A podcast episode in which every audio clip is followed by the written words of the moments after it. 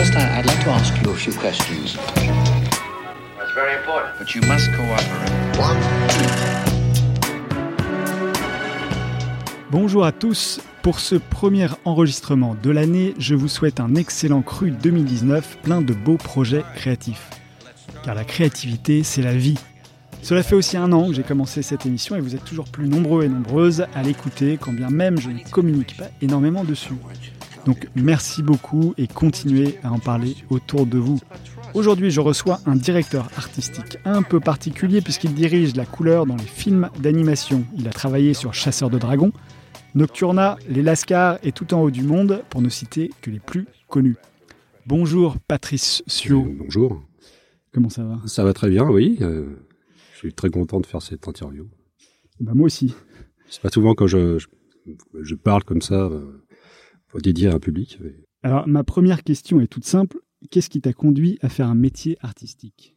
J'étais pas forcément prédestiné à ça au, dé au tout départ. C'était pas mes choix euh, professionnels de base. Quand on est adolescent, on a beaucoup de rêves. Moi, j'en avais beaucoup. J'étais passionné par, plutôt par la, la nature, l'environnement, euh, et du moins, euh, j'avais pas, je me décidais pas des grandes études. Et euh, ma situation familiale favorisait, favorisait pas non plus. Hein, donc, euh, j'avais envie de devenir garde forestier et travailler dans, devenir, enfin, travailler au, dans le milieu naturel. Et suite à ça, bon, le, ces métiers-là disparaissaient. Donc, j'ai m'orienté vers une filière agricole. Je n'étais pas du tout destiné à ça. Par contre, ce qui fait que j'aurais pu m'orienter très rapidement dans, dans les voies artistiques, c'est que je j'avais ce talent de dessinateur. Donc je dessinais. Je savais dessiner. Et alors, quand tu as, as, emprunté cette filière agricole, tu as fait des études euh, là-dedans? Et euh, à quel moment euh, le switch s'est fait? Ah, le switch, c'est très tardivement. C'est-à-dire qu'après, je suis, euh, j'ai quitté cette filière agricole euh, après des échecs scolaires. je ne veux pas parler à partir d'échecs, mais enfin, c'est ce qui, je suis revenu euh, au point de départ sur Paris, sur en région parisienne. Ça, ça te plaisait pas les, les études agricoles ça, ça Oui, et puis j'ai eu une expérience euh, où je suis parti en Afrique justement travailler dans une dans des exploitations et ça m'avait, ça avait cassé un peu le rêve de, de, de, de l'agriculture moderne d'aujourd'hui. Donc, c'était pas à l'époque, c'était plutôt les, les eaux et forêts, c'était plutôt travailler dans l'environnement naturel. Donc euh, bon, je, je, cette voie-là a été rompue, a été bouchée. Pour moi, c'était pas vraiment l'objectif. Et c'était pas du tout ce que je voulais faire. Je voulais pas être paysan. Et donc euh, j'ai essayé de repasser euh, des études de bac, euh, repasser le bac que j'ai pas réussi. Et suite à ça, eh bien, j'ai découvert, j'ai découvert un peu l'univers graphique. Je me suis intéressé à ça. Donc j'ai fait une petite for une formation un peu d'art graphique qui m'a donné la possibilité de travailler après dans la, un peu dans la publicité, dans le. C'était quoi C'était un BTS ou euh, quelque Ouais, c'était une école de préparation. Ah euh, oui. Voilà, mais c'était très cher, donc je sais pas. Ça c'est, j'ai pas pu le faire. Enfin, ça, ça pas pu continuer quoi. Donc j'ai, j'ai suite à ça parti. Euh, je suis parti après au service militaire. Voilà, euh, brutalement, euh, je suis revenu. Je savais plus trop ce que j'allais faire. Donc j'ai continué un peu à travailler dans, dans, la publicité, dans le graphisme. Je fais un peu de photos pour, le, pour les, les journaux de presse, euh, genre Téléstar, euh, Le Point. Euh, j'ai fait de la typographie, j'ai fait un peu plein de trucs comme ça, de graphisme. Euh, ce que c'est le, si vous voulez, à l'époque, c'était pas Pôle Emploi, mais c'était la NPE qui nous orientait comme ça si on n'avait pas de travail. Et c'était le début, et miraculeusement pour euh, certains même comme moi qui voulaient le devenir, euh, le début du RMI. Alors je veux pas trop insister là-dessus, mais ça m'a permis quand même d'avoir un petit peu un petit pécule et passer un peu la vie de bohème à Paris. Et, et comme je suis revenu sur Paris à ce moment-là, après mon service militaire, je j'ai reconnecté avec mon pays, ma ville d'enfance, qui est du côté de Pontoise, entre Argenteuil et Pontoise. Et cette région-là, c'est à l'origine, c'est la région des impressionnistes. Je sais pas si on peut situer, c'est peut-être certains auditeurs le connaissent un peu cette région. C'est la vallée, la, la, la, les bords de Seine. C'est les peintres comme Pissarro, Monet, Cézanne, euh, Sisley. Et euh, de mémoire, quand j'étais enfant, je, je, voyais des peintres faire de la peinture au bord de Seine. Et donc euh, ces gens-là, je qui continuaient la continuaient la, peinture, la, la tradition de la peinture dite de plein air. De plein air. Voilà, la peinture, peintre en liberté. Et euh, dans, ce, dans, ce, dans ce, cette petite ville, il y a un personnage atypique qui se baladait hiver-été, euh, soit comment dire, euh, habillé en été en hiver et, habillé en hiver en été. Il y a un personnage haut en couleur qui ressemble un peu à ces vieux peintres avec des vieilles barbes grisonnantes, la casquette, un peu complètement déconnecté de, de, de, son de son temps, mais toujours le pinceau à la main, peindre une ruelle, une lumière, toujours à la recherche d'un d'un point de vue et bon, il nous faisait un peu rêver quoi. Et un jour, je l'ai rencontré, je l'ai revu, je suis allé le voir et il m'a dit bah tiens, viens, viens, viens, tu peux aller venir peindre demain, je vais à Conflans côté, au bord de Seine. Et le déclic s'est fait à ce moment-là. Je me suis dit, bah c'est ça que je veux faire, c'est être peintre. Je veux devenir peintre. C'est devenu évident, c'était un, flash. C'est ça qui me plaît, d'être euh, en liberté, en plein air, euh, observer la nature, euh, la lumière, la couleur. Tout ça me donnait un sens et une voie que je, dans laquelle je me suis engouffré et qu'encore aujourd'hui je suis, je suis dedans. Quoi. Tu continues à peindre sur les bords de Seine euh, aujourd'hui? Oui, dès que, je, dès que je peux. Je l'ai fait beaucoup. Je l'ai fait moins maintenant parce que je suis, je suis très, je suis débordé avec le métier que je fais. Mais euh, dès que j'ai l'occasion de partir euh, faire des séjours de peinture, de, de, peindre un peu en plein air, ça, j'hésite pas, quoi. C'est quoi, ces peintures à l'huile Les peintures à l'huile principalement, oui. C'est-à-dire que bon, quand on aborde cette peinture-là en plein air, c'est de la peinture à l'huile. C'est la peinture faire. Après, il y a d'autres techniques, hein. mais en tout cas, les, grands héros de cette, époque-là, de cette époque 19e siècle euh, qui a inventé l'impressionnisme, euh, les gens partaient avec la peinture à l'huile parce que ça se sèche pas trop vite, euh, on a le temps de travailler la pâte et puis les couleurs gardent leur vivacité une fois que la, la couleur durcit. Elle sèche pas, c'est pas comme la peinture à l'eau et donc cette peinture à l'huile permet de, de pouvoir garder une vivacité de pigment. Mais c'est comme ça que j'ai découvert la peinture. Et à partir de là, j'ai vécu à peu près entre ce, cette petite ville de, ma ville de naissance et puis Paris où j'ai vécu un peu une vie de bohème. Je dis vie de bohème parce que c'était ça, c'est-à-dire que moi je voulais plus travailler quelque part, je voulais, je voulais vivre de, ma peinture, mais j'étais pas très démerdard donc je la vendais pas beaucoup, donc je faisais beaucoup de portraits, des portraits. Euh, ah pour, pour pouvoir vendre les oui. peintures. Donc je faisais des portraits à partir de ou documents photos ou alors les gens venaient peu où, où, ils posaient et puis je, je, je faisais leurs leur portraits. J'ai fait ça oh, un an et demi, deux ans. Euh, et puis aussi en, en, en même temps, j'exposais mes tableaux dans deux bistrots dans Paris, euh, un vers rue, dans, enfin, rue Félix Eusième, à côté de, du cimetière Montmartre, en bas, pardon, en bas de la, la butte Montmartre, et puis à, à, à Pont-Marie. Je fais, je fais des grands gestes, mais c'est comme les peintres, ils ont des gestes très élancés avec les pinceaux. C'est peut-être l'habitude, des réflexes. Je, suis, je me suis retrouvé comme ça à, dans deux points de Paris où je, où je me faisais des connaissances, où j'ai commencé à aller voir dans les musées, à visiter les musées, à, chercher à comprendre comment il fallait peindre, à chercher des, des gens qui pouvaient m'apprendre. Euh, malheureusement, je trouvais personne. Il n'y avait pas beaucoup de cours, à part les académies où je faisais du C'était à quelle époque euh, C'était euh... en 94, 96. Ouais. 94, 96. Je suis, euh, je suis revenu sur Paris euh, en 93, enfin 93. Donc, dans Paris, je, je, trouvais là une source d'inspiration et j'aimais bien cette vie euh, de découverte euh, permanente entre euh, le musée, travailler un peu, faire du croquis.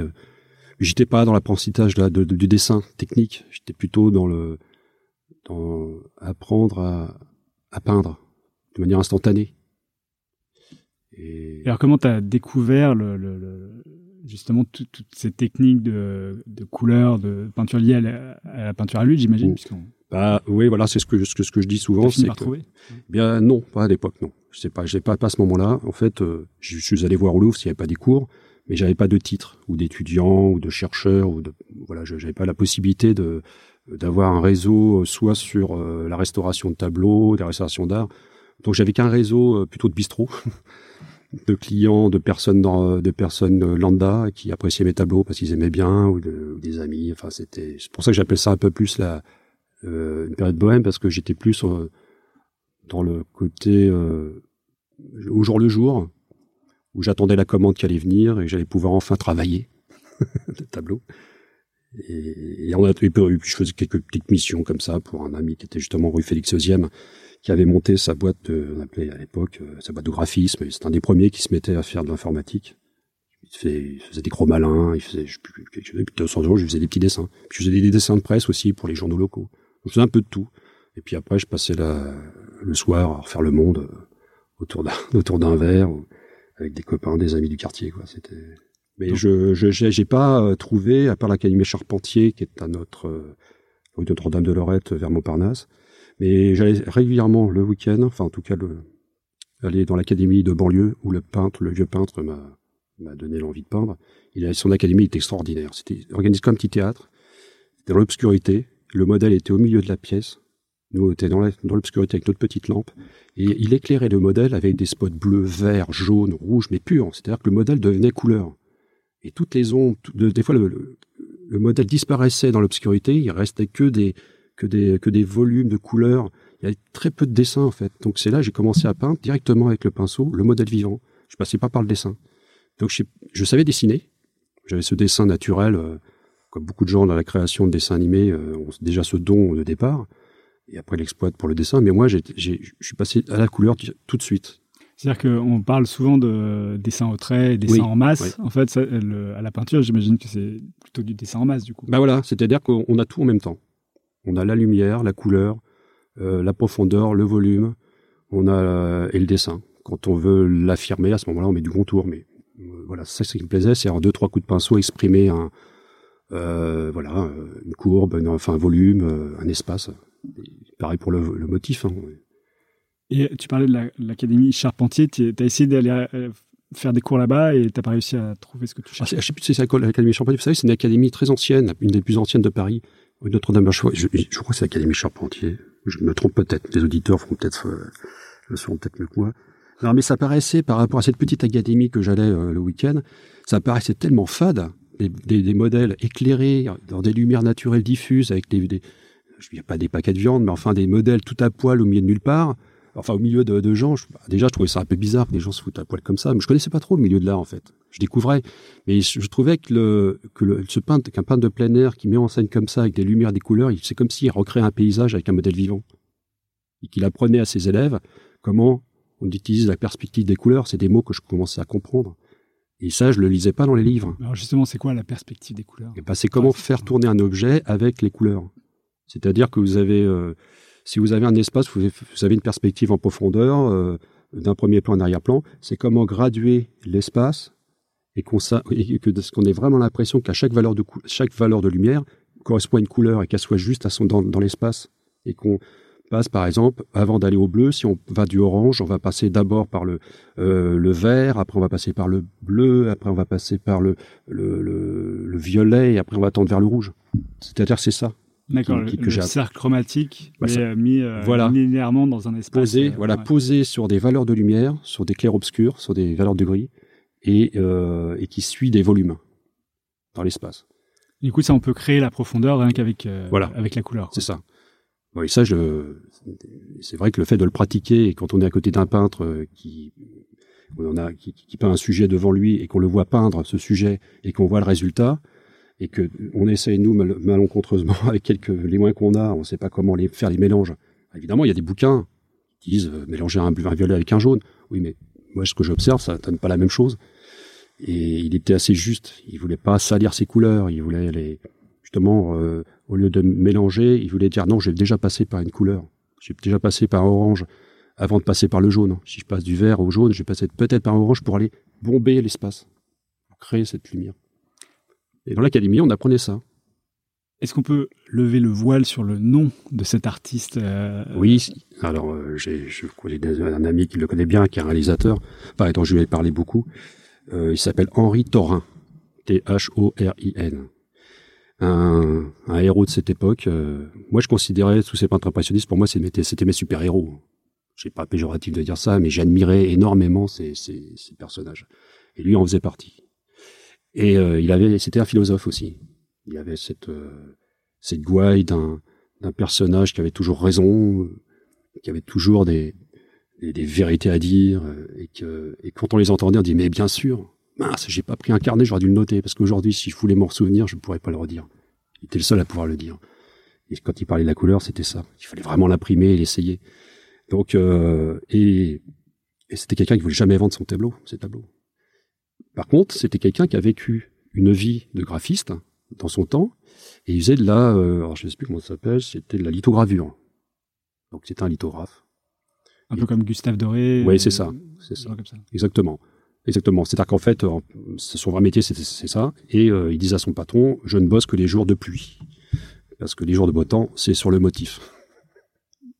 C'est-à-dire que le motif c'était pour lui, c'est ça? Oui. Des toiles qui vendaient pas et du Voilà. coup. euh, Il avait, il avait le, le culot de dire à son, à- aux gens avec qui il travaillait que, de toute façon, il travaillera jamais les jours de beau temps, parce que le jour de beau temps, il est, il est dehors. Comment on pourrait dire ça à un producteur aujourd'hui? J'aimerais bien le faire, mais je ouais. peux pas. Ok, et du coup, tu as commencé à peindre euh, comme ça, Ouais. à- à- et puis à faire des, des illustrations dans les magazines.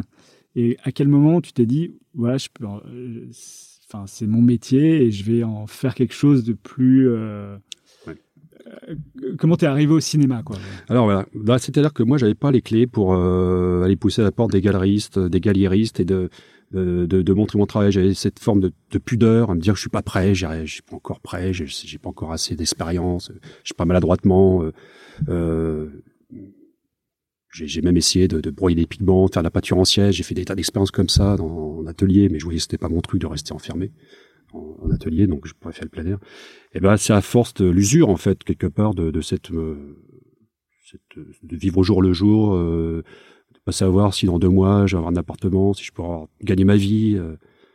donc à un moment donné, on finit quand même par fatiguer. Et, et c'est Pôle Emploi qui a un, enfin pas Pôle Emploi, c'est une, qui- une cousine, d'un cousin qui, qui était responsable de programmation, qui travaillait pour FR3 euh, Bretagne, et qui connaissait euh, Pierre Emma, le directeur du studio, de, enfin du- de l'école des Gobelins.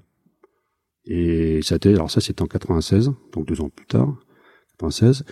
Oh, j'ai dit bah pourquoi pas. euh, bah tu vas aller voir. Tiens, je te donne le dossier d'inscription si tu veux, tu t'inscris. Je l'ai, je te l'ai apporté exprès, comme ça je vois que ça pourrait te plaire, faire du décor, euh, faire de- du dessin d'animation.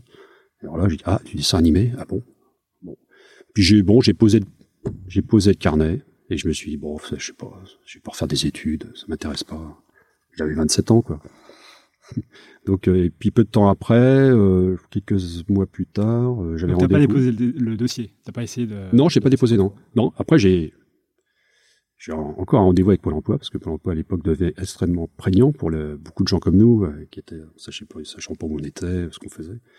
Ils ont dit, euh, ils m'ont dit qu'il y avait un- une formation continue pour adultes d'une de sept mois euh, au Gobelin et ça commence en octobre. Et qui faisait quoi cette formation? Bah, du layout décor et décor couleur, c'est-à-dire du, du décor trait et du décor en couleur. Donc j'ai j'y suis allé quand même, j'ai dit ça peut être intéressant. Et je me suis pointé comme ça avec des tableaux. J'avais pas pas apporté de dessin, bon. Et j'ai rencontré euh, Jean-Pierre euh, Jean-Pierre Kess- euh, je crois que c'est Jean-Pierre Kessel. Euh, Jean-Pierre euh, enfin le quelqu'un qui nous a qui nous, qui nous accueillait et il m'a dit, bah voilà, des peintres, il nous faut ça, il nous faut des gens comme toi pour, euh, pour les décors. On, a, on a pas assez. Et ça correspondait exactement à l'école où le studio d'animation commençait à grossir le volume de production et il fallait, il fallait des techniciens. Et c'était la chambre des métiers, donc euh, j'ai passé le concours et je suis, j'ai été accepté. Ah, il y avait un concours d'entrée. Un petit concours d'entrée, oui. Alors c'est pas l'école des deux ans, hein, c'est, c'est vraiment une formation Sept mois là. ouais. sept mois. Et puis en plus c'était rémunéré. Donc j'ai fait ça. En- Rémunéré par Pôle emploi, du coup. Oui. Ouais. Et alors, qu'est-ce qui s'est passé euh, pendant cette école? Enfin, qu'est-ce que tu tu t'en as retenu? Alors justement, ça me permettait de faire une pause quelque part. C'est-à-dire que ça me permettait de me recadrer un peu euh, avec des objectifs euh, secondaires par rapport à la peinture. C'est-à-dire que bon, être peintre, soit je partais vraiment de Paris parce que j'étais prêt à partir, hein, de, de partir, partir à la campagne, enfin m'évader, de, de quitter le, le, le- milieu urbain euh, qui était quand même très très oppressant quand on est peintre euh, de, de- plein air. euh. beaucoup de peintres à l'époque qui sont partis. hein. Ceux qui restaient ou devenaient fous ou tombaient un peu dans les Bah, Aujourd'hui, il y en a Les encore d'ailleurs ou... je sais pas trop. Je je sais pas. Des peintres de plein air, je sais pas si c'est redevenu la mode ou on en croise très peu. hein. On croise euh, quelques euh, quelques personnes. J'en voyais un à Paris, on se faisait un peu la chasse. Des fois, on se retrouvait à Montmartre. Il y a encore en 2013, par exemple, je me souviens. Euh, je passais souvent le soir ou le week-end à aller peindre et, et, et on s'est croisés plusieurs fois. Je l'ai croisé une fois, il était au milieu de l'Apéra. Moi, j'étais entendu une petite rue parallèle. Une fois euh, à bout de Montmartre, une fois à Pont- Napoléon III. C'était marrant. On s'est on s'est croisés. Alors, c'est, c'est, c'est- Lui, il, est- il est- il a continué du coup à faire artiste peintre. Euh, ouais, probablement, je sais pas, peut-être. Mais c'est-à-dire que là, je, en fait, je reconnectais, euh, pour, quand je, à partir du fait de faire des communs, je, je reconnectais à, un- à un milieu professionnel, industriel. Enfin, c'est voilà, un métier dans les arts graphiques Oui, bien sûr. ouais. qui demande des compétences euh, de coloriste euh, et, et d'illustrateur. Et donc, pour revenir à la question euh, Ouais. d'origine, ce que tu as retenu, c'est. Enfin, tu as senti que c'était là où tu devais être? Ouais, j'ai senti vraiment que c'était un métier qui me plairait beaucoup. Bah, j'ai, dit enfin un, un- un vrai métier quelque part. Enfin, voilà, je, la pub non, le, euh, la presse non, la photo non, puisque j'étais photographe à l'armée quand j'étais au service militaire, j'avais un peu euh, écœuré de, de faire du développement, bref. Donc je me suis retrouvé à, adhérer à ce métier et me dire euh, je vais pouvoir faire de la couleur toute la journée. J'ai plus choisi la voile de la couleur que du trait. Bah, qu'on faisait les deux. Parce que quand on est décorateur euh, pour film d'animation, il y en a un qui fait le trait et l'autre la couleur, ou il y, a, il y, a des- il y en a qui font les deux en même temps? Bah, ça peut être les deux. Bon, ça m'est arrivé de faire les deux. Euh, après, on se spécialise. C'est-à-dire que c'est un métier, après, on devient un peu spécialiste. Comme tu disais que tu, tu dessinais dans la masse plus qu'au trait, Oui. tu pouvais peindre à la couleur tout en faisant euh, Du dessin, euh, du dessin. Voilà, c'est ça. C'est ça que tu faisais en fait. Voilà, c'était c'était un peu ma force. C'est-à-dire, j'étais capable de peindre quelques coups de pinceau un, un morceau de, de, de mur, un meuble, une, une porte, enfin, tout ce qui correspond à des décors. Donc, c'était, j'étais habile. Et c'est vrai que quand je faisais plus de traits, ça m'ennuyait de faire du trait, et puis de pas le voir en, couleur. Donc, j'ai préféré m'orienter dans la dans le décor couleur. Côté le, le côté pictural du décor. Ouais. Et à la sortie donc de, cette formation, euh, tu rentres directement dans Ah les, oui. euh, Ça a été très vite. Voilà, ça a été très vite. Et donc j'ai fait des belles rencontres, euh, euh, surtout celle d'un décorateur, directeur artistique euh, de renom aujourd'hui, qui s'appelle Daniel Kakuo, Kakuo, hein, qui aujourd'hui fait, c'est vraiment orienté dans, dans sa peinture personnelle. Et, euh, et là, c'est quelqu'un qui m'a vraiment appris, euh, enfin qui m'a donné le, tout, tout le, toute la cartographie de ce métier. Il est quoi, les directeurs artistiques sur les films d'animation? Il est décorateur, chef Il décorateur a tout fait à peu près dans ce métier. Oui, il a fait. euh, C'était un des, un des anciens maintenant, mais euh, disons qu'ils ils étaient en place. en- ils travaillaient déjà dans l'animation pendant que j'étais en train de faire cette formation. Et lui était, euh, euh, on appelle ça, un, un intervenant. C'est qu'il Ah oui. il intervenait. Et une autre décoratrice s'appelle Brigitte Robbou aussi. Donc quand je regardais euh, leur dossier, euh, j'étais admiratif de leur travail. Quoi. Je me dis, c'est incroyable. Et tous ces gens-là parlaient peinture. Ces gens-là nous, nous parlaient, parlaient de peinture. Donc on, on était exactement dans le, la même, euh, la même dimension. Je parlais pas à des étrangers, quoi. Je- si je parlais à un cinéaste ou à un réalisateur ou à un, à l'époque ou à un, je sais pas, euh, ou à un storyboarder, euh, j'aurais parlé chinois, enfin, ou, ou, ou- ou extraterrestre. C'était pas du tout euh, mon univers. Tu retrouvais tes pères, quoi, en Voilà. quelque sorte. Exactement. Et puis donc c'était des guides quand même qui nous orientaient. Puis suite à ça, à la sortie euh, du stage, on avait tout de suite des formations, des formations, des stages ou des ou des, des offres d'emploi tout de suite euh, à, la, à la sortie du. Ouais, tout le monde était embauché. euh, Ah oui oui oui. Il y avait beaucoup de beaucoup de travail à l'époque. Oui. C'était le début de la remontée de, Oui. du cinéma d'animation. Ah oui, oui, oui. Oui, oui, fallait, c'est pour ça que cette formation avait été mise en place. C'était pour euh, fournir les studios en techniciens. La chambre du métier avait justement investi là-dedans. Donc, les Gobelins avaient ouvert justement. Ça a duré quelques années. Après, je crois que ça s'est, ça, ça- ça s'est modifié. Ça n'existe plus là, cette formation aujourd'hui? Je crois pas. Il y a d'autres aussi, il y a des formations continues, mais ont des métiers beaucoup plus spécifiques à l'informatique, au métier euh, numérique. Et alors, ton premier job là-dedans, enfin dans euh, le cinéma d'animation, c'était quoi? Euh, souvenir, c'était bah, justement, je suis, en fait, on a fait, on a été officiel d'Annecy et on a été recruté par le, le studio Disney Montreuil. Quand tu dis on, c'était euh, tous les gens de la formation? Quelques personnes. ouais. Ils choisissaient des dossiers parmi euh, des élèves et moi pour la peinture, euh, j'ai été choisi pour faire un training euh, en, en couleur. euh, Un euh, training. C'est un training fois, ils appellent ça, là, ils vous apprennent à, à peindre euh, à la Disney. Donc euh, vous faites du- de la copie Ah de oui. décor. Voilà. Et c'était au début du film Tarzan, donc j'ai un ami, un collègue euh, de- des Gobelins aussi qui, qui, qui est allé. Il s'appelle euh, Mathieu Gosselin euh, et qui est devenu après. Alors lui, il est resté après euh, à Disney. Je pense qu'il a, il a, il a aimé euh, rester là-bas parce que c'était, euh, je pense qu'il a trouvé plus ses marques. Et c'est vrai qu'il était plus au Hollywood Trail, il était plus dans la construction euh, du storyboard, etc. Donc c'est. Mais euh, moi, j'ai pas voulu y rester trop longtemps. Je sais pas parce que le cadre très très sérieux d'un gros studio euh, me, me plaisait pas trop. Je me voyais pas. Parce qu'il y a des obligations dans le Oui, cinéma oui, oui. Disney, c'est-à-dire qu'il faut ça, faire une ouais. certaine Ah, voilà. sorte de. euh, C'est ça. Donc, vous rendu. êtes enfermé, dans- enfin pas enfermé, mais enfin vous apprenez une technique, une technicité, il faut s'appliquer. C'est très méthodique. Par contre, c'est très formateur. C'est là que vous apprenez énormément de choses. Et j'ai rencontré là un chef d'éco dont j'oublie jamais, et je, je, je, le remercie toujours de m'avoir accueilli. Il s'appelle Joachim Royot, qui était le chef d'éco couleur de justement du département couleur à, à Montreuil, et qui s'occupait justement de faire des, des color scripts, des color cards, des petites pochades de d'une séquence de, de Tarzan. Ouais, Color Script, c'est une, une, suite de, petites, de, voilà. de, enfin, oui, de peinture voilà. ouais, et pour là, une séquence donnée. Exactement. Et il, il, il, montrait comment il travaillait. Je, alors là, j'étais stupéfait. Il m'expliquait voilà, le jaune et il, il, répétait justement cette perspective de couleur que le peintre Thorin à l'époque m'avait expliqué en plein air. Mais par contre avec une, une méthode un peu à l'américaine, très didactique, il expliquait, voilà, tu prends, alors, tu, tu réchauffes avec du, euh, une couleur plus foncée parce que tu, une couleur froide, c'est pas forcément jaune. C'est pas parce que c'est jaune que c'est chaud, mais c'est ça. Euh, tu vois, la, la, la, une couleur claire va, va, va, refroidir une couleur, une couleur foncée. Tout ça. Euh, tout ça, c'était à la, gouache ou à l'huile À l'acrylique. L'acrylique. Ouais. Oui. Donc après, moi, je m'entraînais à faire des, des, des petits décors. Euh, donc j'étais un peu sous sa, sous sa coupe.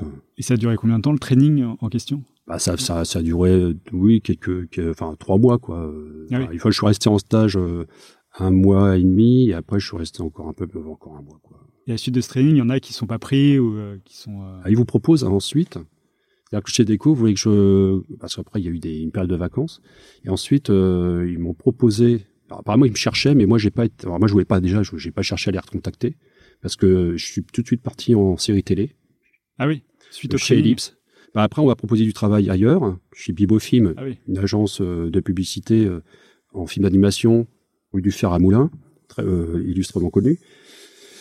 Et puis, euh, et puis, euh, bah, bah, donc j'ai aidé un décorateur d'Alikaku à faire quelques, quelques, quelques décors. Et puis, du coup, bon, bah, je, comme j'ai on proposé du travail en série télé, euh, j'ai préféré partir. C'était plus, pour moi, plus fun entre guillemets, quoi. Je, je, je, voulais pas rester, non, je voulais pas rester à Montreuil. Alors, qu'est-ce qui avait le plus fun? C'est le fait que ce soit des petits studios? Oui, c'est ça. Et puis, de faire de la série télé, c'était des petits décors, donc ça allait plus vite. On restait pas, euh, on restait pas 15 jours sur un décor à, à travailler le petit détail. Euh, parce que chaque détail comptait chez Disney. Il y avait ce côté très, très précis où c'était des retakes permanentes, euh, des, des revues qu'il fallait valider en permanence, des étapes de travail. C'est quel genre de détail C'est l'herbe en bas à droite qui est pas assez jaune Voilà, c'est ou c'est par accord assez par rapport à la couleur de, de, de l'original. Vous savez, c'est très très patient pour faire ça. C'est presque un travail d'orfèvre. C'est pas, il n'y a, a, pas de, comment on dit aujourd'hui dans le cinéma, de correction colorimétrique? Bah non, non, Derrière, non, non. Quoi. Non, non. D'ailleurs, les, les, techniciens, les décorateurs qui, qui, travaillaient chez Disney étaient, étaient, très, très, très doués pour, la, la pour, pour, être très patients, très, très méthodique, étape par étape. Donc ça, c'est vrai que c'est formateur, c'est sûr que là, on apprend les rigueurs, on apprend à être exigeant. Et moi, déjà, naturellement, je suis très rigoureux, je suis même très pointilleux. Mais euh, de ce que j'avais un peu compris euh, de la série télé, euh, c'est que là, on pouvait faire quatre décors à la fois. Donc c'était beaucoup plus proche de ce que je faisais sur le motif. C'était travailler dans l'instantané et hop, on arrête le décor, c'est fini, on passe à un autre.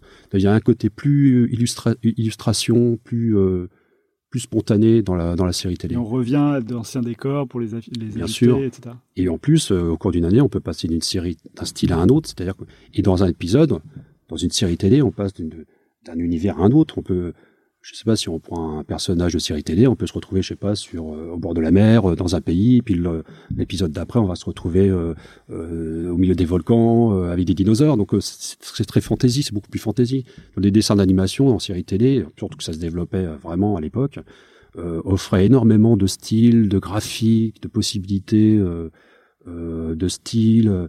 De, on pouvait changer de studio et en étant intermittent, c'est là où, où c'était vraiment avantageux d'être intermittent. Donc la liberté était encore là. Quoi. Et il y avait encore cette continuité de la liberté où je pouvais quand même aller peindre, euh, m'amuser à la peindre, euh, à continuer après à, à, fantasmer sur cette vie de peintre dont je rêve de devenir. Toujours, encore toujours. Ouais, je pense, oui. Ouais. ouais je pense, ouais. Je pense que ça va devenir encore pire qu'avant. Mais... Avant de parler des projets euh, que tu as fait depuis euh, donc cette époque, est-ce qu'il y a un artiste fondateur autre que ce monsieur Taurin ah oui. qui t'a initié bon. la peinture, oui. qui t'a vraiment donné envie de faire ce métier euh, Alors, c'est un groupe de peintres, hein, ça s'appelle les impressionnistes.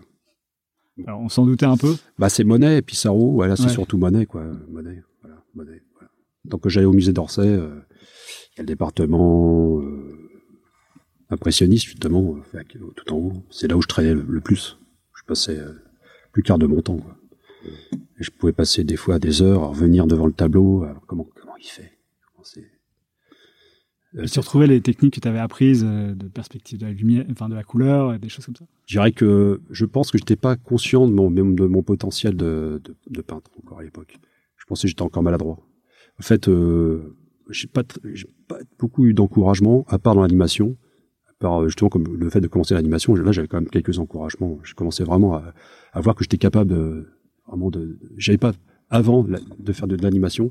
Je rencontrais pas beaucoup de peintres. Les seuls peintres que je voyais en référence, bah, c'était les, tableaux au mur, dans les musées, dans quelques bouquins, mais c'est mieux d'aller voir les originaux. Voilà, c'est Monet. Euh, je pense que Monet, euh, ce, ce, tableau du, du du parvis de Chailly, enfin c'est du, château de Chailly, je crois. On voit un chêne à droite, en lumière de contre-jour, trois quarts avant, en lumière de contre-jour, avec l'herbe un peu mouillée d'automne et la lumière en arrière-plan qui, qui, font comme ça en masse euh, la perspective atmosphérique.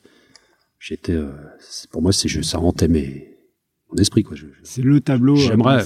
Ouais, je, c'est pas, y a pas, c'est pas forcément que ce tableau-là, mais c'est ce genre de tableau qui me, qui me passionnait comment représenter le réel en, quelques éléments de peinture, en quelques, quelques effets.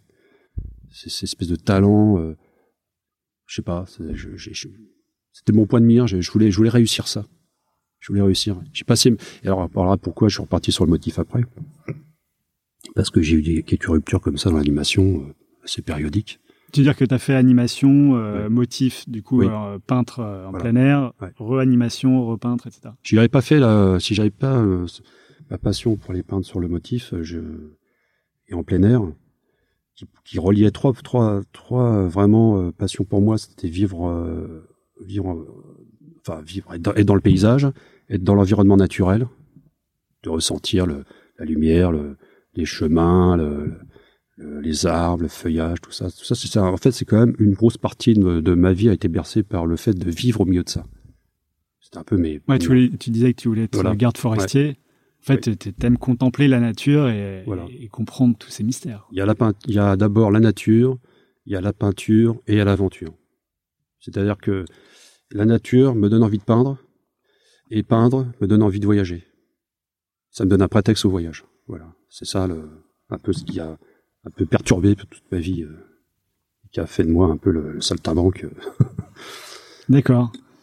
Alors, quand je parlais de projet tout à l'heure, euh, le premier dont je voudrais parler, c'est celui, le, dernier euh, en date, je crois, que tu as fait avec Rémi Chaillet, qui est tout en haut du monde, sur lequel tu as fait la direction artistique couleur.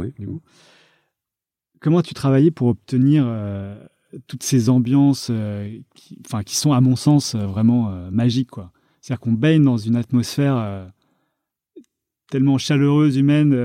alors, maintenant on sait d'où ça vient, euh, les impressionnistes. Mais comment tu arrives à élaborer cette ambiance? Parce que si on regarde tes autres films, euh, c'est pas du tout la même chose. Non, pas du tout. Non, il y avait l'idée que dans les autres films, pour revenir à ça, euh, pourquoi j'en ouais. ça, ça, ça, dépend d'abord, un, le réalisateur, ce qui vous communique comme impulsion, comme, comme, ouverture sur, sur votre liberté de, de créer. Euh, mais il n'y a pas que, il a pas que sur le film de Rémi Chaillet, il y, avait aussi sur le genre des Corneilles. Hein, ça. Mm.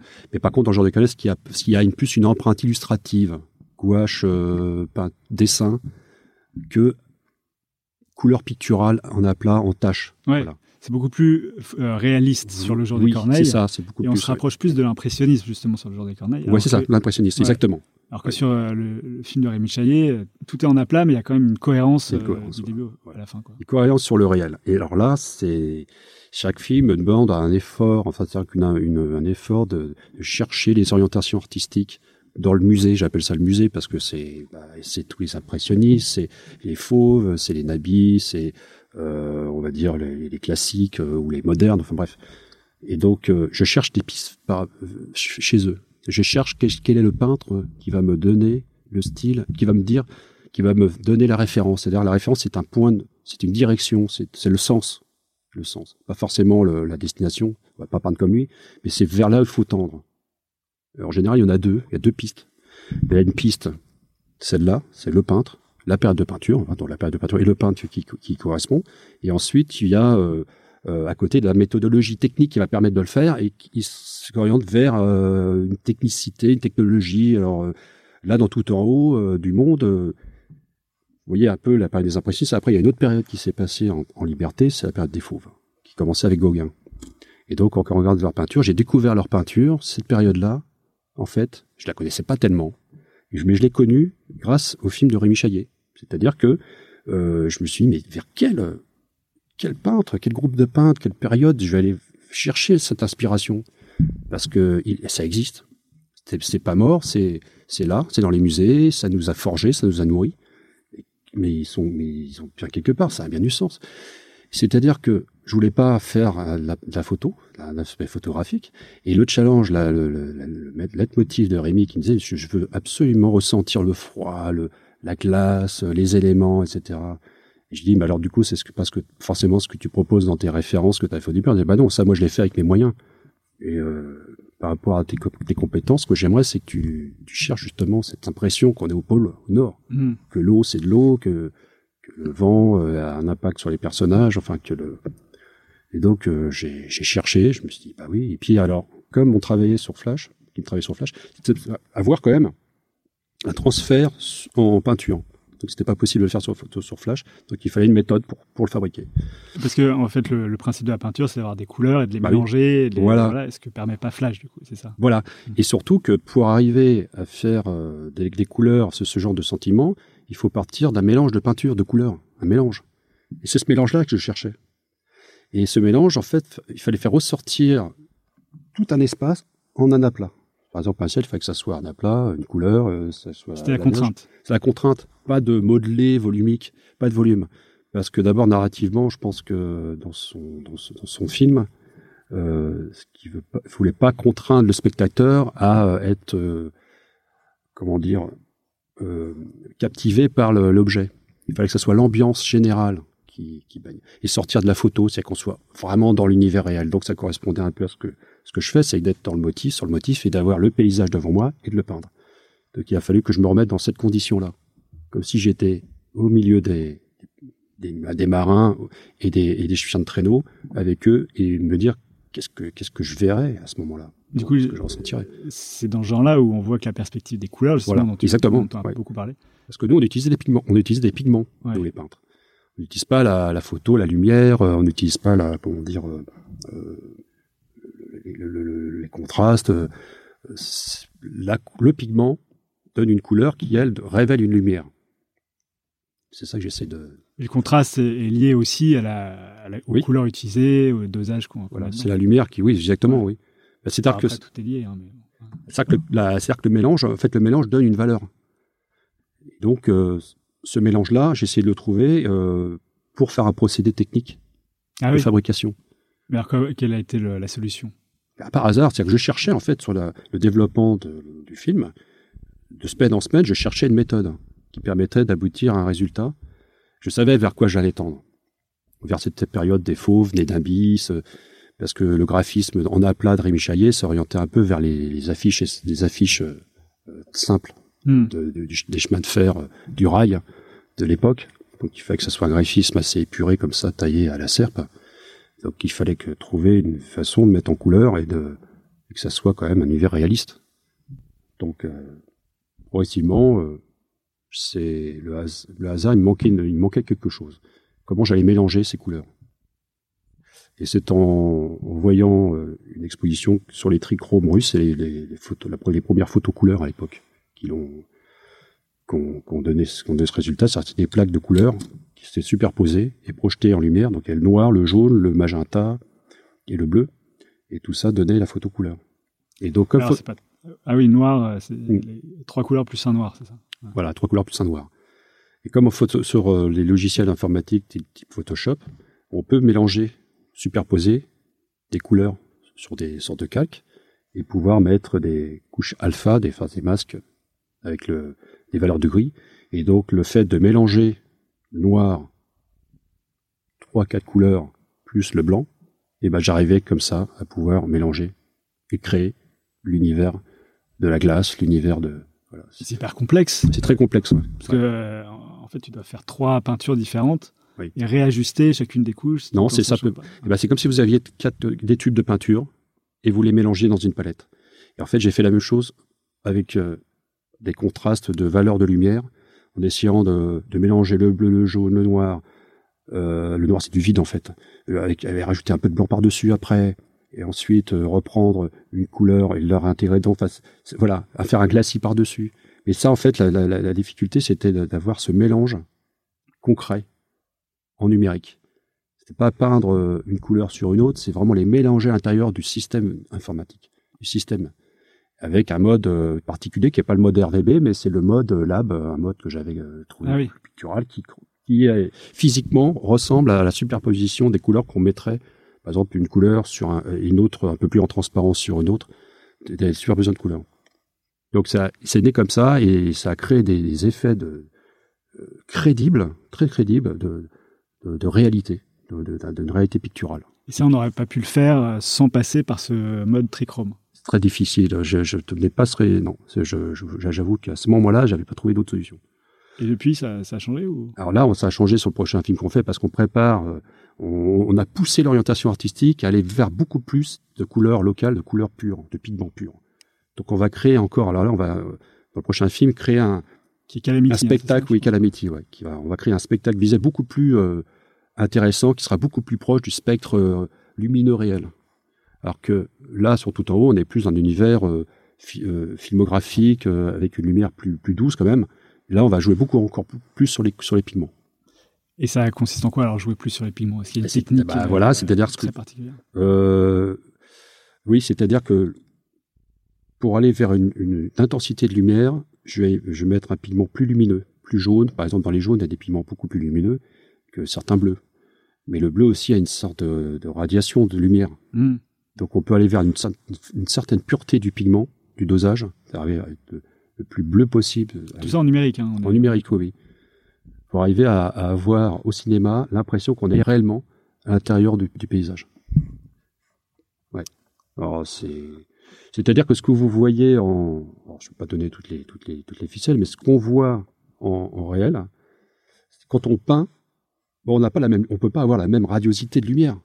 Un jaune pourra pas, on pourra jamais obtenir le même blanc que le soleil Hmm. parce que le blanc physique du blanc de titane, par exemple, euh, bah, il a une certaine euh, densité. euh, il n'est pas lumineux, c'est pas lui qui envoie de la lumière, c'est sa valeur de lumière.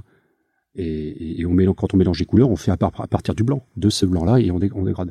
Alors là, c'est de simuler que la couleur devient en fait une source de plus, une source de lumière qu'une qu'une couleur, en fait. Et ça, je pense que c'est c'est un peu ce qu'ont dû faire les les fauves à ce moment-là. De partir du pigment Bah oui. plus que de la, Voilà. de la lumière. Ouais, exact, bah, exactement. Plus que de, de, de graduer dans des blancs, dans des, dans des, de modeler. Parce que pour eux, c'était de, ah, comment je vais faire pour, c'est tellement impressionnant ce qu'on regarde en lumière d'extérieur, comment je vais pouvoir la- l'appliquer sur mon tableau. Et je pense que naturellement, ils sont, ils ont été amenés à faire plus d'aplats. Et quand on voit la période des nabis, bah, c'était beaucoup plus euh, des espaces limités en aplat, euh, superposés à d'autres avec des graphismes un peu plus imaginaires. Donc ça donnait aussi une autre forme de liberté. D'accord. C'est assez technique. C'est assez technique. ouais. Je pense que c'est difficile de rentrer comme ça. Non, mais le c'est passionnant, mais euh, du coup, euh, comme ça, la radio, c'est un peu compliqué. C'est toujours la relation, en Ouais. tout cas, en fait, à la- à le fait d'être en extérieur.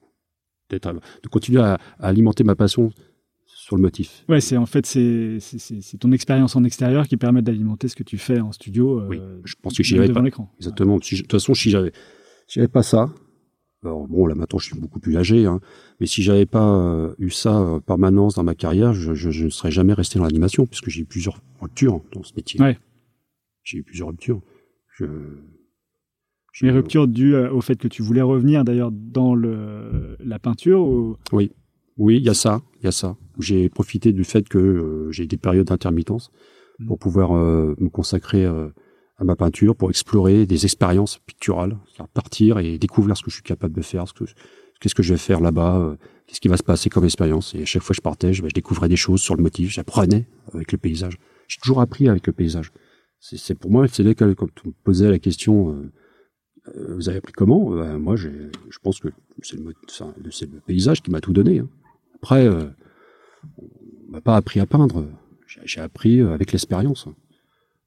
Et le fait de, et puis le fait d'avoir des, comment dire, des périodes historiques dans l'animation, il y a eu le passage au numérique, il y a eu le passage à la 3D, et je connais des décorateurs qui n'ont pas suivi. Il y a beaucoup de gens qui ont pas disparu, mais qui n'ont pas suivi le fil des, des technologies. Et moi, si j'ai pu m'accrocher encore à, ce métier, c'est qu'à un moment donné, dans la 3D, ils avaient besoin de battre painter, donc besoin de, gens qualifiés en rendu pictural, qui étaient capables de faire des arbres, des, plaines réalistes, des, montagnes, des trucs comme ça. Et, dans l'animation des longs métrages, pareil, euh, je cherchais des peintres plus que des, illustrateurs, quoi. Des, gens qui étaient capables de, voilà, de faire des rendus euh, répétitifs. euh. Aujourd'hui, ça doit être assez rare de trouver des vrais peintres, du Bah. coup, en, en- qui, font, du- qui deviennent décorateurs.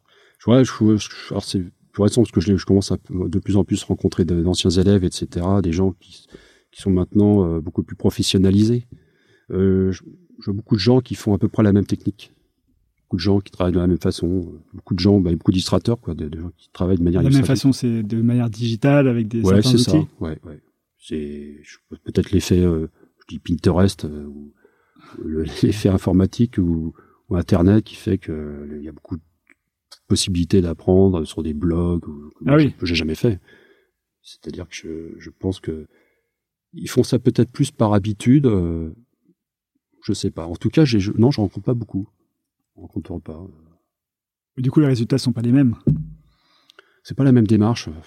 Je sais pas. Je, je- Moi, si j'avais pas ça, je pense pas que je serais. Je dis, comme je dis, je, je me passionne pas moi le- de rester assis euh, toute la journée devant un ordinateur, euh, à peindre des décors comme ça, euh, devant un écran. Enfin, c'est c'est pas être en plein air, aller peindre un paysage, à siroter un, je sais pas moi, un petit, une petite, petite- enfin, je vais pas, dire une bière à la fin de la journée, mais enfin, euh, il y, a, y, a, y a ce, il y a- ce côté euh, figé quoi quand même. Ouais, ouais. Bien sûr, ouais. Je trouve que quand on travaillait en tradi, on était plus, plus mobile déjà. On se levait, on avait des. Parce que j'ai toujours. Maintenant, vous avez un écran devant vous, vous avez un tout petit bureau. Euh, avant, moi, j'avais des étagères en face, j'avais un plan de travail, des fois des, des desserts derrière pour poser. Je me levais pour aller changer l'eau du pot et, et nettoyer les pinceaux. J'ai l'impression de, j'ai l'impression d'être physiquement plus, euh, plus, euh, plus, plus présent, quoi. C'est vrai que l'informatique maintenant, euh, il y a des contraintes. Beaucoup. Je trouve qu'il y a plus de contraintes. On fait plus de choses avec l'informatique aujourd'hui, mais je trouve que c'est plus contraignant quand même. Ouais.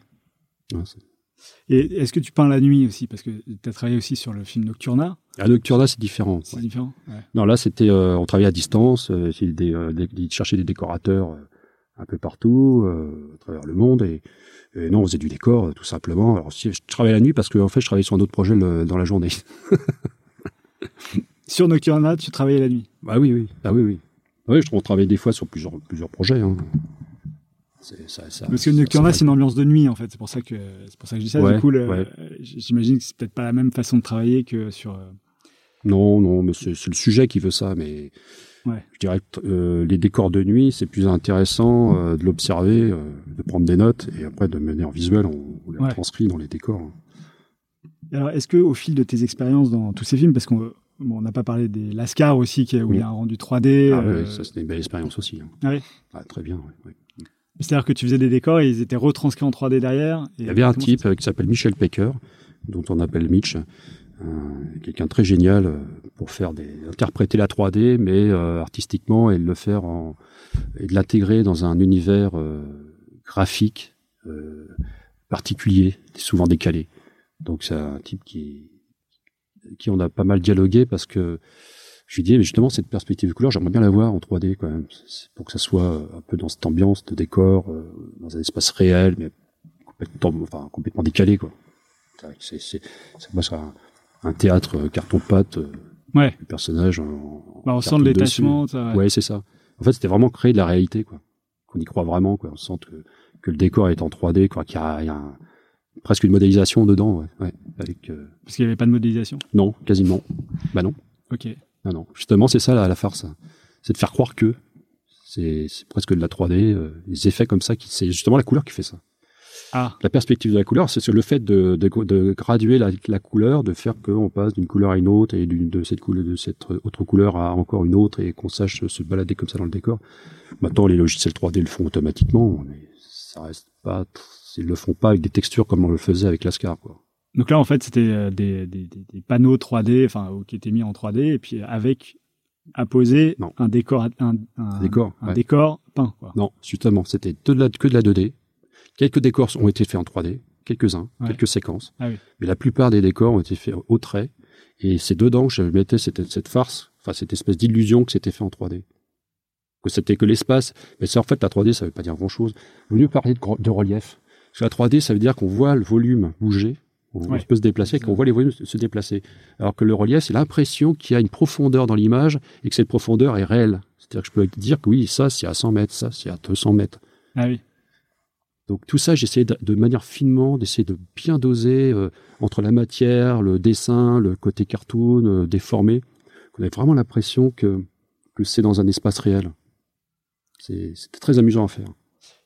Mais alors, au fil de toutes ces expériences très différentes, est-ce que tu as l'impression euh, que, que tu évolues, que tu changes de style, que, tu, vas vers quelque chose? Enfin, dans le film d'animation d'ailleurs, et aussi dans tes œuvres euh, plus personnelles. De... Bah, dans, dans l'animation, j'ai jamais pensé que j'allais durer longtemps. Hein c'est là la, la, grosse farce de la vie, c'est que à partir du moment où tu fais la formation, tu peux te dire ah bah ça y est, je peux en faire toute ma vie. Bah non, justement, c'était pas le but. Enfin, j'ai pas, je ah me suis, bah non, c'était tellement, c'était tellement précaire, bah c'était de pouvoir euh, euh, euh peindre. d'utiliser juste peindre, mais tu aurais pu continuer à peindre euh, aussi. Euh, oui, mais comme je disais, c'est que je pense où j'étais trop jeune ou trop un peu, un peu, comment dire, beau, je dis bohème, mais enfin, un peu à côté de la plaque parce que je savais pas me vendre, j'étais pas forcément très sûr de moi, et puis j'étais toujours, euh, enfin je, je, pense pas, j'avais pas ce côté artiste dans l'âme, un peu, un peu euh, oui, peut-être l'artiste un peu euh, qui voulait être, bah, j'étais comme les impressionnistes, mais maintenant on peut pas dire que certains gens le font de manière dans le fond de, dans leur hobby c'est qu'ils font ça le dimanche je pensais qu'on on appelait ça le pain du dimanche. Mm. mais euh, non j'étais pas du tout là dedans quoi. C'est à dire que toi tu voulais pas, voulais pas faire les salons d'automne euh, non mais on me l'a proposé je l'ai pas fait. Pourquoi? Parce que je pense que j'étais pas j'avais pas forcément envie de les vendre. Je, je voulais peut-être en vivre et devenir ça je, voulais devenir le peintre. Je voulais apprendre être capable de faire d'être euh, mais je, je me suis pas dire, peut-être parce que j'y croyais pas personnellement, je me suis c'est peut-être pas pour moi, je j'aimais peut-être le peintre. Mais j'en ai quand même vendu. J'ai vendu. Et euh, quand j'ai commencé à vraiment vendre mes tableaux, c'était dans les années 2005, j'en ai vécu pendant quasiment deux ans, deux ans et demi. Et puis après, bon, ben, je, suis un peu tombé malade, j'ai chuté un petit peu, donc euh, je, et puis c'est, puis j'ai commencé à, travailler davantage dans les films d'animation. Ce qui fait que c'était difficile de passer, de switcher de l'un à l'autre. Mais on est beaucoup dans ce cas-là. Hein. On est beaucoup de, décorateurs de DA à avoir cette vie peintre en parallèle, ce personnage, ce, ce double personnage qui est là avec nous et, qui nous stimule euh, quand on, qui nous permet de continuer de film à film, à, trouver un prétexte à, nourrir notre talent et en même temps à l'injecter dans les films. Euh, donc le film nous pousse dans un retranchement, on sort de nos habitudes, euh, on fait pas ce qu'on fait d'habitude sur le motif. Peut-être que je serais arrêté sur le motif, j'aurais fait que ça, je me serais peut-être ennuyé au bout de euh, plusieurs années, que au final, euh, je me serais peut-être un peu perdu. Euh, alors que là, les films d'animation, enfin, en tout cas les longs métrages, parce que la série, je n'en fais pas. Euh, J'avais arrêté complètement. À partir du moment je commençais à exposer, puis je commençais à faire quelques développements pour les films, etc. Mais juste ça. Et puis à partir du film Lascar, enfin, qui a le monstre à Paris, avec qui j'avais bossé avec Eric Bergeron à l'époque, mais euh, c'est l'équipe de, de, Bibo, mais bon, j'étais parvenu pour bosser pour eux. Mais c'est euh, Thierry Fournier qui avait qui m'avait appelé pour travailler avec lui. C'était au tout début de Lascar, un des décorateurs de Disney à l'époque. Très grand talent aussi. Hein, pour moi, une des références aussi dans notre univers de direction artistique couleur. Très rigoureux, très méthodologique, qui a, a un, énorme talent. Hein, et qui travaille encore aujourd'hui, je sais pas où il travaille d'ailleurs. Mais euh, donc euh, voilà, je l'ai aidé à Puis du coup, il est parti. moi, je me suis retrouvé à être en charge de, de, de recommencer ce film-là, quoi, de, de, partir là-dessus. Et j'ai, je me suis repassionné. Mais alors, ton, euh, c'est pas vraiment d'évolution dont il faudrait parler, c'est plus de, de, de, de remotivation et de choses comme ça. Quoi. Ouais, c'est ça, parce que je pense, c'est quand même la, c'est quand même, un, c'est quand même un, un travail très, pro- c'est devenu de plus en plus professionnel. Nous, c'était pas professionnel, c'était des gens de tous les, tous les horizons qui, qui se retrouvaient là. Quand tu dis professionnel, c'est que ça se spécialise. Ah, maintenant, il y a des écoles avec plusieurs années où ils apprennent les, logiciels. Euh, Avant, il y avait les deux années des gobelins euh, où les gens euh, travaillaient que, faisaient que de l'animation. Et encore, je sais pas si la formation était extrêmement poussée, mais en tout cas, les gens apprenaient après dans les studios. hein. Il y en a qui partaient en Corée. euh. Je prends l'exemple de Jean-Christophe Dessin, qui est du réalisateur du Jour des Corneilles, qui s'est qui, s'est, qui est parti euh, en Corée euh, travailler avec le- dans l'animation parce qu'en France il n'y avait pas, il y avait pas d'animateur, enfin, il y a pas beaucoup d'ani- il y avait pas d'animateurs, tout était dé- délocalisé. Alors pour apprendre, les gens partaient. C'était trop cher, quoi, les animateurs français, ça. Bah, c'était euh, oui, ou surtout c'est que c'est les studios étaient euh, étaient à distance, c'est-à-dire que c'était sous-traité dans les studios. Mm. euh. Alors, et beaucoup partaient, ouais, euh, aux États-Unis. Alors moi, on m'avait proposé aussi de partir hein, à un moment donné de, à Los Angeles pour les, les studios DreamWorks, Disney. Ah oui. Mais comme j'avais, je imaginé la même ambiance que, que le studio Montreuil, je sais pas, c'était pas forcément ce que je voulais faire. Je, enfin, je voulais pas me prof... je, je voulais peut-être pas être professionnel dans l'animation, parce que je suis pas animateur. Euh, je suis pas cinéaste, je suis pas passionné particulièrement de mise en scène. Euh, quoique j'adore le cinéma, je suis comme tout le monde. Hein. Euh, Je lis des livres, je lis des, je regarde des films, j'écoute de la musique. euh, Je suis très bon public, mais euh, j'ai pas un propos d'auteur là-dedans. Quoi. J'ai pas une prête. Alors que je vois beaucoup de jeunes aujourd'hui qui veulent faire leurs films, qui font leurs films de fin d'études. Ils sont beaucoup plus impliqués dans ce métier-là que nous on l'était. hein. Enfin, en tout cas, euh, je dirais que Après, pour- dans un, dans un cursus d'école en trois ans, Mm. euh, je pense que ça, le film de fin d'études a toujours été, alors que dans un Oui. cursus plus court de sept mois, je pense Ouais. que c'est plus difficile de faire le, le film. Oui, puis on a vu quand même avec le numérique à partir des années 2000 euh, euh, une qualification énorme. Enfin, c'était un outil. euh, Nous, moi, je l'ai découvert au- à l'arrache. Hein. Bon, déjà, bon, j'avais plus de boulot parce que je, je savais pas utiliser euh, Photoshop. Enfin, les outils euh, Painter. J'ai appris grâce à Deco qui a voulu me laisser euh, apprendre. mais je travaillais à la souris au début, je commençais à bosser à la souris. Il m'a dit non, non, attends, il y a, attends, je- il y a quelque chose qui existe, c'est ça, c'est une tablette. Ah, ah bon. Donc euh, j'ai abordé ça comme ça. Et là, mais j'ai jamais, j'ai jamais rebossé dans la série télé, dans les gros dans les studios Ah oui. de série. hein. Non. Parce qu'on t'a plus proposé ou parce que t'as plus voulu? Là-bas, on me proposait pas. Ou aussi, si on me proposait, euh, je faisais des réponses de Normand. Ah, je sais pas, peut-être. Alors, je sais pas si je vais pouvoir. euh, J'avais pas envie de bosser sur euh, tablette graphique. Je voyais pas là-dedans. Quoi. Et pourtant, dans le cinéma, c'est ce qu'ils font aussi. Alors justement, après, euh, j'ai recommencé à peindre, je suis reparti peindre, euh, je suis reparti dans ce délire, et, dans ce- et puis du coup, bah, c'est qu'on m'a proposé de faire des, des rendus peinture euh, pour la 3D, quoi. Pour des pubs ou pour, euh, pour, euh, ou pour des développements de long métrage ou Donc peinture euh, Numérique. Ah, lu- ah, numérique. ouais. oui, numérique, oui, oui, oui. Ok. oui. Mais style euh, peinture euh, long métrage, enfin peinture, euh, par exemple, si on prend Nocturna, par exemple, c'était fait sur sur pâte graphique. Ouais. Mais j'étais pas expert en, en informatique, donc je faisais ça avec mes moyens. Je me des deux, deux calques et je peignais là-dessus. Je n'étais pas forcément. j'ai pas développé ma technicité d'aujourd'hui en, en méthodologie de travail. Voilà, Ouais. Ça je l'ai fait de film à film avec les contraintes répétitives pour transmettre mon travail à d'autres euh, décorateurs, pour former à la méthode. euh, Et puis euh, je me suis aperçu que qu'à chaque fois qu'on me proposait de travailler sur un film d'animation, un, un long métrage, il fallait que j'aille chercher mes cordes euh, d'artiste peintre euh, et de ressenti. Et, et par rapport au sujet du film, c'est comme ça que j'ai commencé à comprendre qu'il fallait que j'utilise tout, ces, tout cet univers du musée qui, qui, nous, qui, nous, qui nous hante en permanence quand on est peintre ou illustrateur. Je sens qu'aujourd'hui, les, peut-être que les jeunes illustrateurs, les jeunes qui travaillent dans l'animation, s'inspirent beaucoup plus des, des contemporains, des gens qui découvrent sur Internet, sur des forums, ou qui, qui découvrent comme ça dans les médias. Mais moi, j'ai- je vais plus loin, je vais beaucoup plus loin dans l'histoire de, de- de la peinture. Que quelqu'un qui a peint 70 ans de sa vie a forcément quelque chose d'extraordinaire à, à offrir. Hmm. Et alors, à partir de maintenant, comment est-ce que tu vois ton évolution euh, Qu'est-ce que tu aimerais Comment est-ce que tu aimerais te voir à 80 ans? Comme un, un artiste peintre euh, ayant construit son œuvre ou euh, autrement? Ah, bah, je, je, je, je sais pas si je continuerai à travailler. Je, c'est, à la fin de, hein, c'est ça? C'est ça. Juste avant de tomber dans les oubliettes. Euh, Non, bah non, c'est pas forcément les oubliettes, tu vois. c'est, Oui. euh, Enfin, ton, ton, le- ton désir, ton objectif ultime. Ouais. quoi, en fait. C'est- C'est-à-dire, c'est continuer à découvrir par le travail et l'instant euh, les capacités que je suis capable de ressentir et de transmettre sur une toile. Cette expérience-là qui m'a donné cette passion dévorante euh, quand j'avais 24 ans. C'est ça que je dois garder. Et, Retranscrire les émotions, quoi. Voilà, c'est-à-dire d'avoir cette passion.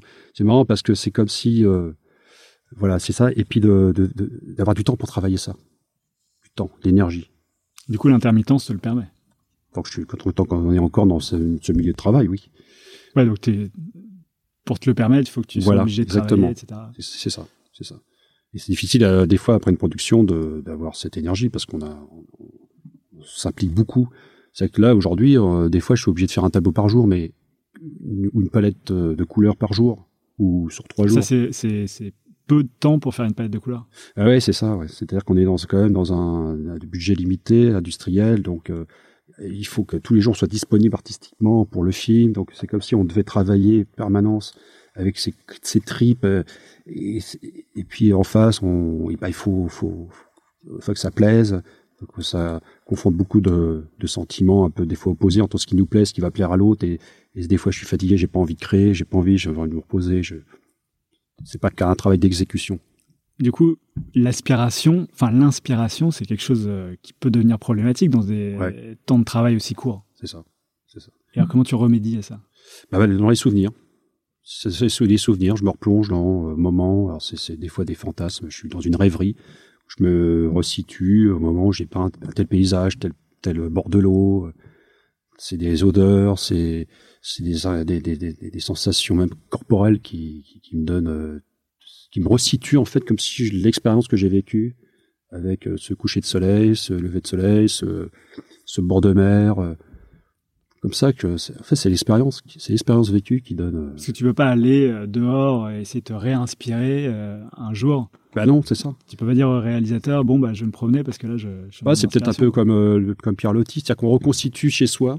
C'est un peu comme le voyageur qui, revient après un périple de 12 mois et que dans son, sa bibliothèque, dans un coin, il va, reconstituer l'univers de, son voyage avec quelques objets, quelques, euh, quelques, livres, quelques petites peintures, quelques petites esquisses et, c'est cette poésie qu'il a, qu'il a, qu'il faut régurgiter. Et peut-être que finalement, euh, quand je travaille sur un film d'animation, c'est peut-être ça, j'y pense de plus en plus, euh, c'est comme faire de la poésie. C'est-à-dire que c'est comme reconstruire ses sentiments, reconstruire ses, ses expériences, reconstruire euh, tout, tout, ce vécu et tous ces drames aussi, toutes ces, toutes ces douleurs, euh, et les retranscrire euh, grâce à, un fil conducteur, comme à une trame qui est le scénario du film. Et, et c'est là où on peut euh, remettre un peu à plat comme ça, de régurgiter tout ce qu'on, tout ce vécu et, et, et, au service d'une œuvre quoi. Donc en fait, il y a un peu de moi, il y a, il y a du moi dans, dans, beaucoup, film, beaucoup de moi, ouais. Bah, c'est peut-être pour ça aussi que j'accepte le, le, le, voyage. C'est un autre voyage. Chaque film est un voyage en fait. Donc c'est assez peu différent de ce que les artistes, les impressionnistes faisaient. C'est ça, oui, oui. Mais dans un contexte différent. C'est un peu différent, ouais. Bon, bah, Mucha qui travaillait pour le, aussi pour le théâtre, qui travaillait aussi, euh, il voulait, il avait ce, sa, sa, peinture à la fin. Il voulait absolument peindre. C'était un peintre. il avait envie de peindre. Vuillard, pareil, il y a beaucoup de beaucoup d'artistes. il a peint des œuvres monumentales, Mucha. Ah oui, ah oui, oui, ah oui, oui. Ouais, Mais alors, je ne pas, pas, pas se comparer à ça. On vit dans notre, dans notre univers contemporain. Moi, j'ai l'animation, le, le, film d'animation. Malgré que ça soit des contraintes industrieuses, on rencontre des gens qui ne nous parlent pas du tout. Euh, ils vont vous parler de production, vous parler de ceci, de tableau Excel, gna, gna euh, je dirais que moi, je, je suis peut-être à 10 km de ça. Mais si on me demandait d'aller travailler pour faire euh, euh, du oui oui ou du euh, ou je sais pas quel film, euh, je, je, je, pense que je resterai pas de moi quoi. Mm. C'est pour ça que je me dirige pas dans la 3D, à faire de la couleur pour la 3D. Je pourrais le faire, je suis assez doué pour ça. Euh, je pourrais le faire. T'as peur que le rendu soit pas à la hauteur de, de la peinture initiale Non, parce que c'est là on se plie à des contrastes. En fait, on se, on se, on utilise son, son talent, mais de manière assez industrielle et, c'est des ambiances attendues quelque part.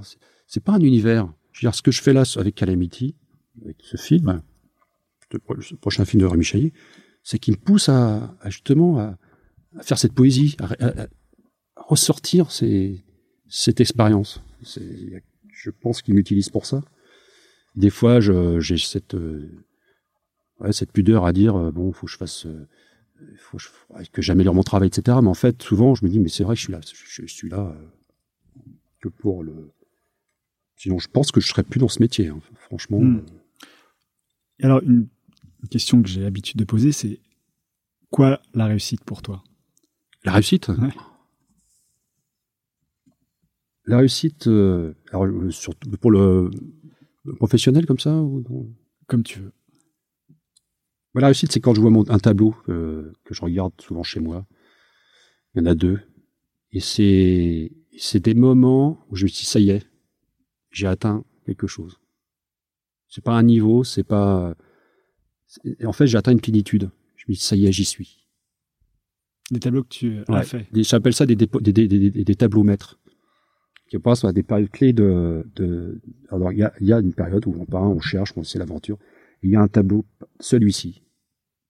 Ça y est, j'y suis. Et, c'est comme ça que j'ai- pu me dire que c'est des tableaux maîtres, parce que quand euh, je traverse euh, les couloirs des musées, parfois je rencontre un peintre et je me serais, je me suis quand je vois son tableau, sa peinture, je dis, Ben, ça c'est moi. C'est, j'ai vécu la même, expé- même expérience que lui. Et le premier à m'avoir donné ça, c'est Corot, le peintre Corot. Quand j'ai découvert au musée, de, au musée du Louvre à la période 19e siècle, j'avais l'impression d'avoir vécu la même expérience. Je ne sais pas si j'en revivrai maintenant, parce que je ne parlerai plus comme ça.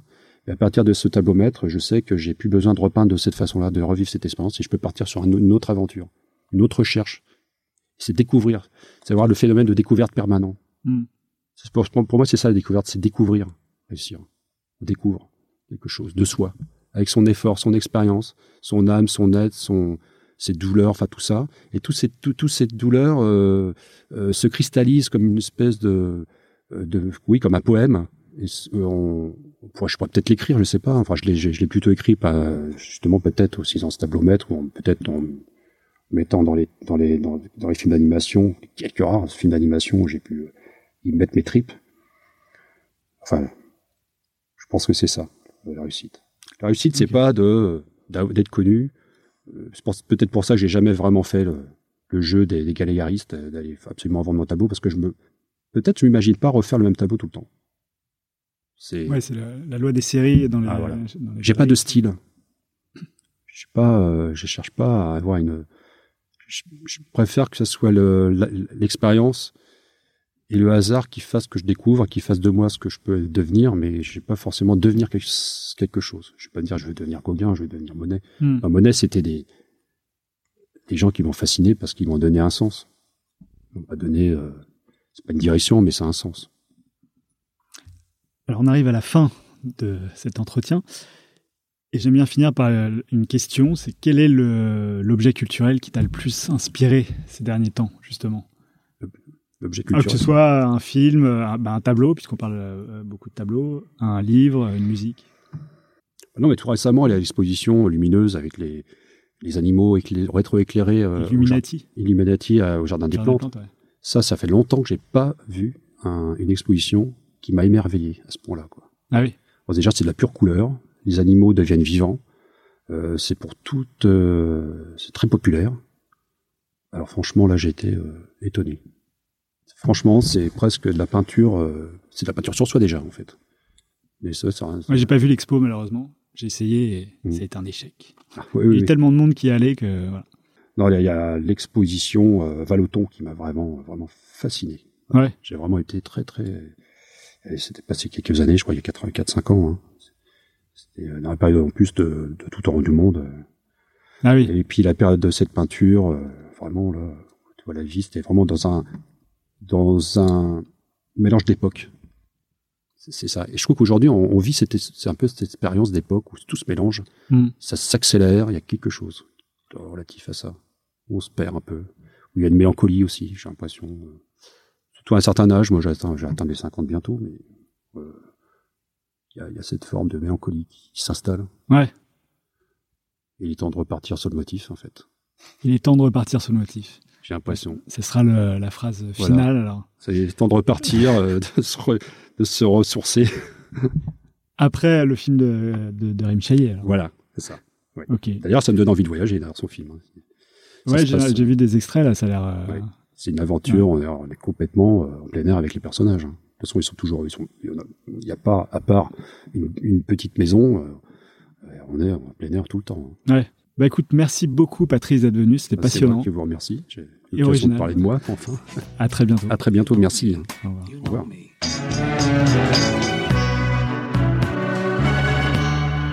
Voilà, c'est fini pour aujourd'hui. Si vous êtes arrivé jusque-là, c'est que l'épisode vous a sans doute plu. Alors n'hésitez pas à le partager, en parler, le commenter ou m'envoyer un mail sur alex.moonpalace.fr, ce qui m'aidera à poursuivre ces entretiens.